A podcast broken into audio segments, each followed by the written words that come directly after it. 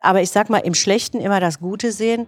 Das hat, denke ich, die demokratischen Fraktionen dann auch immer wieder neu zusammengeschweißt. Und das ist dann wieder das Gute. Das ist ja immer dieses, früher war alles besser. Es kann auch sein, die Gefahr besteht. Die Gefahr besteht. Aber dass dieser Populismus etwas um sich gegriffen hat, ist zumindest mein subjektives Gefühl. Wenn du einen Blick hinter die Kulissen von Politik und Parlamenten abseits vom bekannten Polit-Talk werfen möchtest, dann bist du hier richtig. Gemeinsam mit Grünen-Politiker Stefan Engsfeld und seinen wechselnden Gästen hörst du, wie politische Entscheidungen heute getroffen werden, welche Auswirkungen sie auf das Morgen haben und was es braucht, um in eine grüne Zukunft durchzustarten. Viel Spaß bei. Natürlich Stefan. Hallo und herzlich willkommen zu einer neuen Ausgabe meines Podcasts. Natürlich Stefan, schön, dass ihr reinhört, schön, dass ihr mit dabei seid. Ich bin heute aber, wie ihr das schon kennt, nicht ganz alleine, sondern ich habe eine Gesprächspartnerin und das ist meine Düsseldorfer Landtagsabgeordnete Monika Düker. Hallo, herzlich willkommen Monika. Hallo Stefan. Das Thema, was wir heute besprechen wollen und was wir ein bisschen beleuchten wollen, sind die anstehenden Landtagswahlen. Und wer könnte darüber besser über den Landtag, über die Wahlen, über grüne Politik. Wer könnte darüber besser mit mir sprechen als Monika? Ich stelle sie euch kurz vor. Monika ist in Ostwestfalen geboren, in Höxter, hat äh, Sozialpädagogik an der Fachhochschule hier in Düsseldorf studiert, hat dann gearbeitet bei der Arbeiterwohlfahrt und dem Deutschen Jugendherbergswerk. Und dann war sie zehn Jahre Mitglied des Düsseldorfer Stadtrats.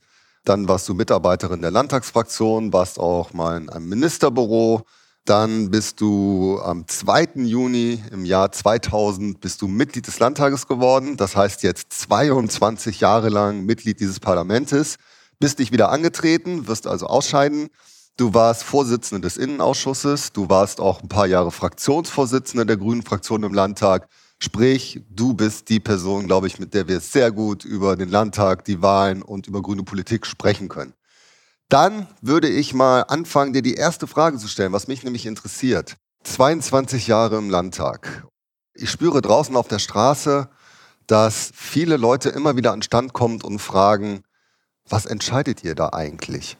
Was tun wir da eigentlich, Monika? Warum ist so eine Landtagswahl eigentlich relevant? Ja, das ist am Wahlkampfstand immer ein bisschen frustrierend, ne? wenn die Leute bisschen. ja, wenn die Leute dann sagen, damals hieß es immer, äh, muss ich jetzt Angela Merkel wählen. Ja, also dass der Bund, die Bundespolitik in der Wahrnehmung der Menschen überlagert halt alles.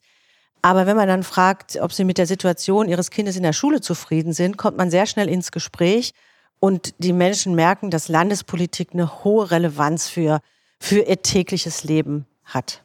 Bei der Corona-Pandemie-Zeit jetzt haben ja auch viele gemerkt, welche wichtige Rolle letztendlich die Landesebene hat, oder? Unbedingt. Und Schule ist ja die landespolitische Zuständigkeit. Und äh, das Landesparlament entscheidet darüber, wie viele Lehrer es gibt, wie die Schulgesetze aussehen und in der Corona-Pandemie eben auch oft die sehr schwierige Abwägung, ob Präsenzunterricht stattfindet, ob Homeschooling stattfindet wie die Tests laufen, wie die Hygienemaßnahmen in den Schulen sind. Also Landespolitik war gerade in der Corona-Zeit sehr nah eigentlich an der Lebensrealität der Menschen und musste auch sehr schnell reagieren. Ja, und es ist eben nicht nur die Schulpolitik, aber die war in der Corona-Zeit, glaube ich, besonders relevant für die Menschen. Was würdest du sagen, war das wichtigste Thema neben Corona in den letzten fünf Jahren in der jetzt sich rausschleichenden Legislaturperiode? Ich glaube tatsächlich die äh, Bildungspolitik, weil wir es uns einfach nicht leisten, nicht mehr leisten können, dass Tausende von Lehrerstellen beispielsweise unbesetzt sind im Grundschulbereich oder in der SEC 1. Wir haben extreme Schwierigkeiten, die Stellen zu besetzen, was natürlich was auch damit zu tun hat, wie Lehrerstellen bezahlt sind in unserem Land.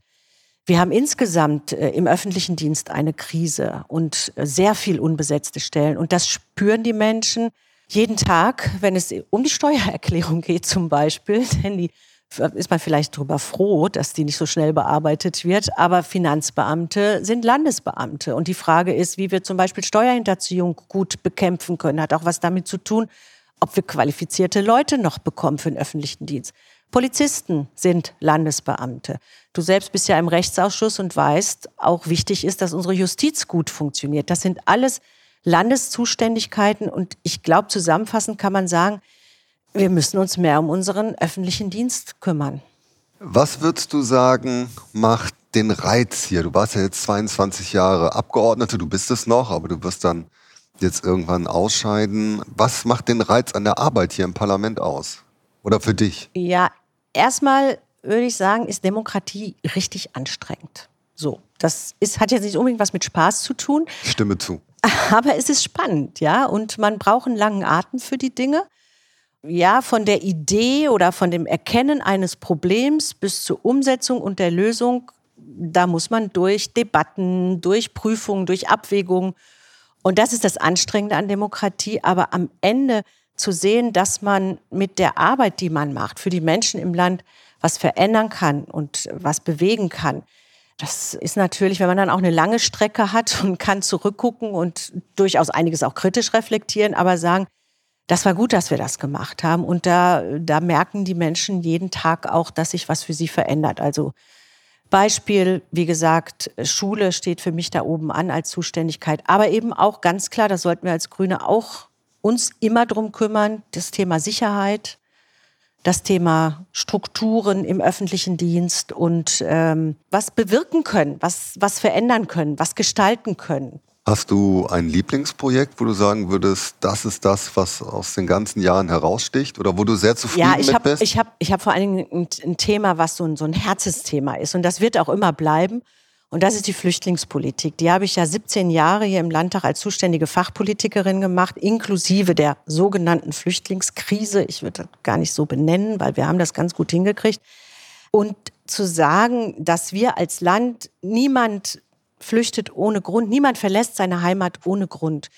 Und dass wir ein sicherer Hafen sind, in dem Menschen anständig, human und vernünftig behandelt werden aufgenommen werden, hier Schutz finden können und ja, und auch ihre Rechte durchsetzen können und hier vielleicht eine neue Heimat finden können. Da hat Landespolitik viel mit zu tun, dass da gute Rahmenbedingungen herrschen. Ich würde mal sagen, das ist und bleibt, und das bleibt auch nach dem Landtag, mein, mein großes Herzensthema in der Politik. Wie wir mit Menschen umgehen, die sich zu uns flüchten. Und das sehen wir ja jetzt auch wieder mit der Ukraine. Da ist viel Potenzial in der Gesellschaft, aber die Politik muss hier auch die richtigen Rahmenbedingungen setzen das Geld zur Verfügung stellen. Und das sind wir den Menschen einfach schuldig. Wenn man hier im Landtag arbeitet als Abgeordnete, dann ist ja das eine die Arbeit und die Politik mit der eigenen Fraktion, aber es sind ja noch ein paar andere Fraktionen immer mit im Landtag vertreten. Wie war das so für dich, die Arbeit mit den anderen? Also in der Demokratie muss man nach einem Streit immer noch das berühmte Bier trinken können oder egal, das Wasser oder das alkoholfreie Bier, wie auch immer. Aber man muss sprechfähig miteinander bleiben. Und äh, das war immer auch mein, mein Motto. Äh, der politische Streit lebt vom Argument als der stärksten Waffe. Und man sieht sich immer zweimal im Leben. Wir sehen ja auch, dass wir in den Ländern in unterschiedlichen Konstellationen regieren und das müssen demokratische Parteien einfach können, miteinander arbeiten. Streiten und zusammenstehen. Vor allen Dingen zusammenstehen, wenn es um grundlegende demokratische Werte geht. Und das war leider jetzt in der letzten Legislaturperiode oft nötig. Mit der AfD haben wir eine Fraktion hier im Landtag, mit denen das definitiv nicht möglich ist und die sich für mich außerhalb auch aller Regeln und Werte unserer parlamentarischen Demokratie immer wieder stellen. Das haben sie ja nun oft genug bewiesen. Und da haben die anderen Fraktionen zusammengestanden. Und das, denke ich, sollte auch so bleiben und hoffe ich, dass das so bleibt. Oder auch bei wichtigen Fragen. Zum Beispiel haben wir Anfang der 2000er Jahre mal eine interfraktionelle Initiative zum Thema Integration gemacht und gesagt, das Thema muss interfraktionell laufen. Das wollen wir nicht instrumentalisieren. Das sind zum Beispiel Dinge, ja, die immer wieder auch sein müssen. Oder beim Thema Kinderschutz haben wir auch eine gemeinsame Kinderschutzkommission auf den Weg gebracht. Also es gibt immer wieder Themen, da muss Demokratie auch zusammenarbeiten können. Bei allem Streit in der Sache. Ja, die AfD hat einiges verändert hier in der Stimmung. Unbedingt, Landtag. unbedingt. Und das ist, äh, wenn ich das vergleiche zu vorher, äh, das sind extreme Unterschiede. Also mit der AfD hat sich vieles verändert, aber ich sage mal im Schlechten immer das Gute sehen. Das hat, denke ich, die demokratischen Fraktionen dann auch immer wieder neu zusammengeschweißt und das ist dann wieder das Gute dass man da weiß, äh, da stehen auch alle, ne, wenn es um grundlegende Werte geht. Du hast in deiner Abgeordnetenzeit ja auch, sag ich mal, die verschiedenen Rollen, die man so im Parlament haben kann, erlebt. Also einmal, wie das ist als Oppositionsfraktion, wie das ist als Regierungsfraktion. Dann äh, gab es ja zwischen 2010 und 2012 diese Seltenheit der Minderheitsregierung. Kannst du mal erzählen aus deiner Perspektive, wo sind so die Vor- und Nachteile? Also was ist der Reiz, eine Regierungspartei zu sein oder Fraktion? Und was nervt aber auch? Und wie ist das in Oppositionszeiten? Wo ist der Vorteil, wo ist der Nachteil für dich? Also zunächst das Spannendste fand ich die Minderheitsregierung. Da warst du ja auch dabei. Auch die anstrengendste Zeit. Die anstrengendste, aber und die spannendste, stimme ich Total. Ja, also dieser, dieser Hammelsprung, wie oft haben wir den gemacht? Also Einige Male. Es war tatsächlich so, dass dann durchgezählt wurde, dass es wechselnde Mehrheiten gab, man um Mehrheiten ringen musste. Und das fand ich schon richtig spannend. Und, und natürlich ist, ähm, ist es ein komplett unterschiedliches Arbeiten im Landtag, ob man Regierungsfraktion ist oder Oppositionsfraktion. Das sind zwei verschiedene Modelle. Beides hat also natürlich ähm, vor- und Nachteil, aber ganz klar ist, wir wollen regieren. Also dafür machen wir das ja, Stefan. Ne? Also wir wollen natürlich gestalten und äh, dann hat man aber noch mal eine andere Arbeitsebene, weil man hat diese Ebene der Regierungsmitglieder, die Fraktion und natürlich ist da immer auch noch die Partei stärker mit im Boot, die den Koalitionsausschuss managt. Und in diesem Spannungsfeld dieser drei Akteure gibt es da einfach ganz viel Abstimmungsbedarf. Damals war ich ja auch Landesvorsitzende, Parteivorsitzende in der Zeit und Mitglied im Koalitionsausschuss. Und natürlich ist das auch anstrengend, ja. Und äh, es ist aber das, wofür ich Politik mache, dann auch gestalten zu können.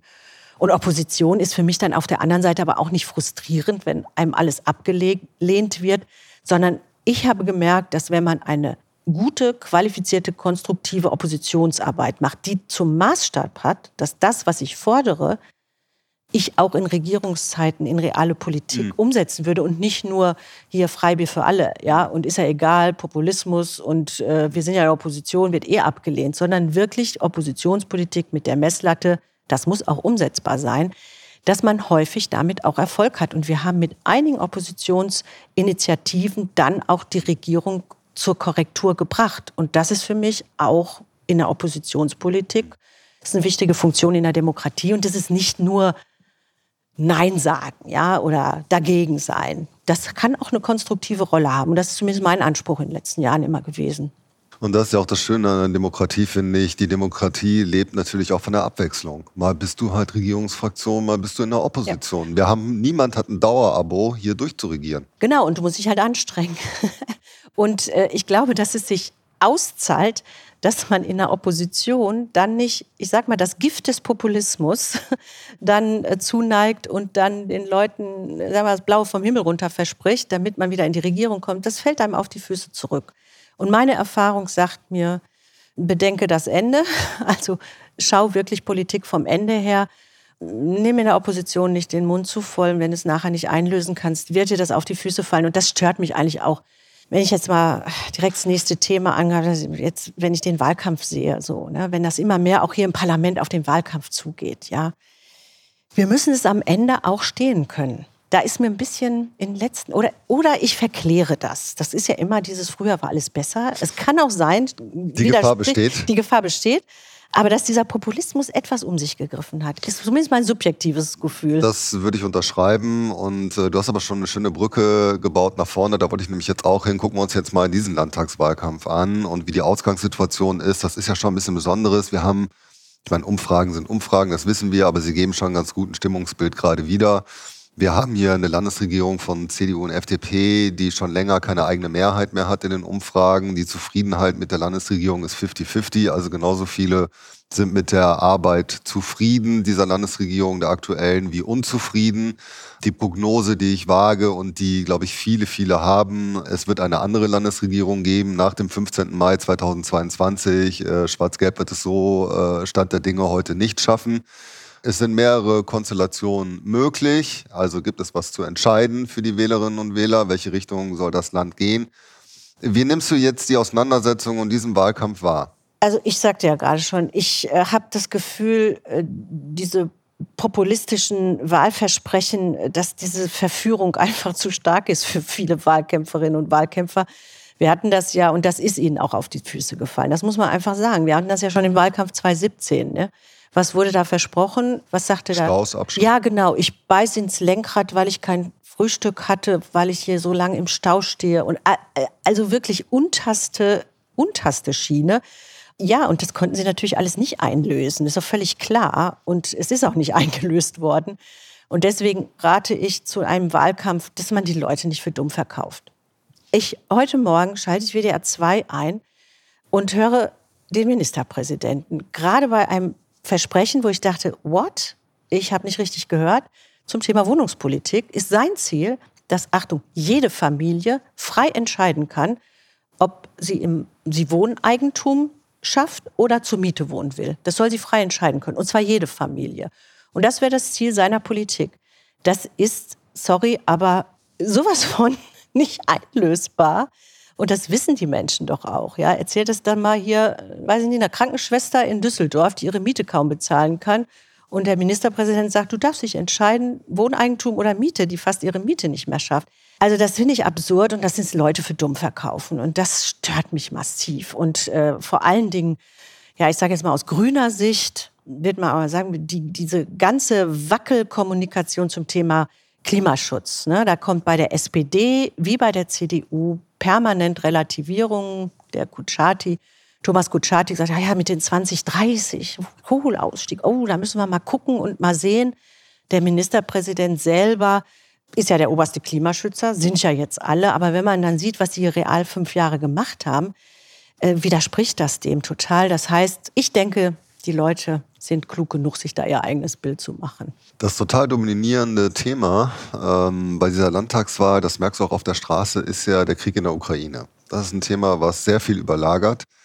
Die Menschen haben große Angst. Sie haben Angst, dass der Krieg zu uns kommt und es wird alles teurer. Wir haben eine Inflationsrate aktuell in Nordrhein-Westfalen, die ist so hoch wie seit Jahrzehnten nicht mehr mit 7,7 Prozent. Das Brötchen wird teurer, das Bier wird teurer, der Sprit an der Tankstelle, alles wird teurer. Was entgegnet man diesen Leuten, dieser, dieser Angst? Also erstmal finde ich gut, was die Bundesregierung jetzt mit den Entlastungspaketen auf den Weg gebracht hat, dass äh, wir das auch alle das bald spüren werden, dass da durch den Staat für Entlastung gesorgt wird, weil bei den ja, explodierenden Preisen.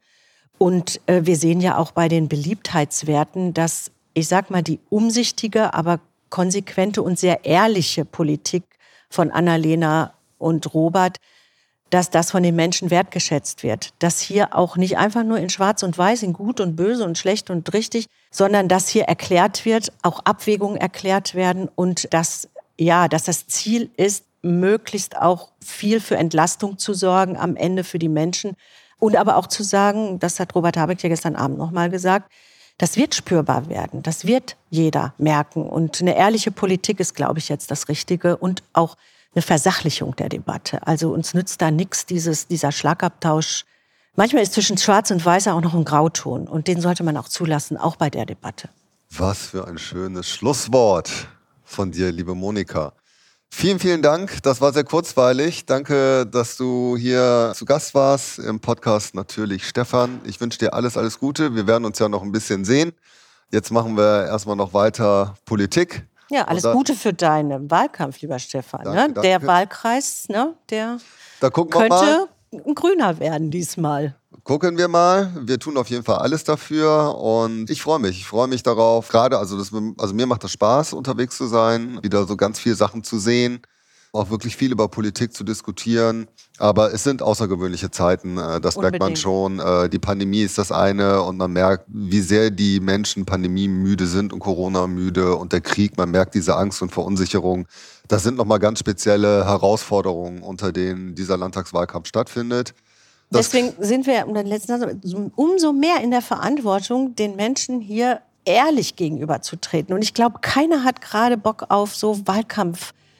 Schlagabtausch und Politiksprech. Ja, also da denke ich, sind die Leute auch müde. Die wollen ehrlich gesagt kriegen, was geht und was geht nicht. Und ähm, ich glaube, dass, dass der Wahlkampf da auch in die Richtung gehen sollte. Aber das machst du ja. Das mache ich. Ja, das habe ich immer so gemacht und das werde ich auch so machen. Unbedingt. Vielen Dank, liebe Monika. Vielen Danke Dank für dir. euer Interesse und bis zum nächsten Mal bei natürlich Stefan.